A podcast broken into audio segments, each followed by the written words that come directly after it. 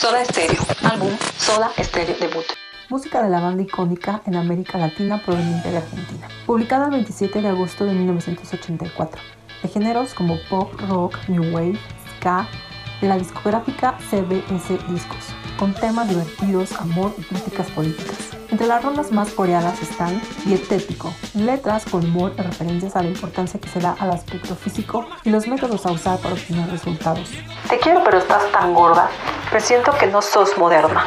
Pero también tiene un twist.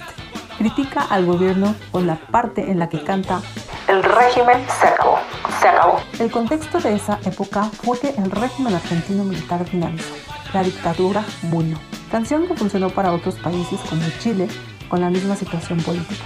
Te hacen falta vitaminas, sobredosis de TV. Trátame suavemente. Canción considerada entre las 20 mejores canciones según la lista de la revista Rolling Stones. Un misil en mi placa, comentó Charlie Albert. Trata de un disco bastante homogéneo. El sonido era el que se podía conseguir con las condiciones que teníamos. Hablemos del diseño de portada. La banda estudió música y arte en la Universidad del Salvador, en la carrera de publicidad. Ahora entendemos la creatividad de sus letras de Gustavo Cerati. La portada fue realizada por Alfred, considerado el cuarto Soda, quien falleció de cáncer en 1998. Alfredo también diseñó el logo del grupo basándose en una foto de Leo Satrain. Sobre la foto dibujó a los integrantes de la banda como una caricatura con Z en primer plano, seguido por Gustavo en el medio y Charlie Alberti, fotografía en perspectiva. Alfredo comentó, Las líneas son papeles cortados con tijeras de cortes especiales e iban a ir en otra película, pero no por arriba de nuestras caras. Esto quedó como error de impresión. A raíz de la raya que yo tenía en la cara, empecé a dibujármela para los shows.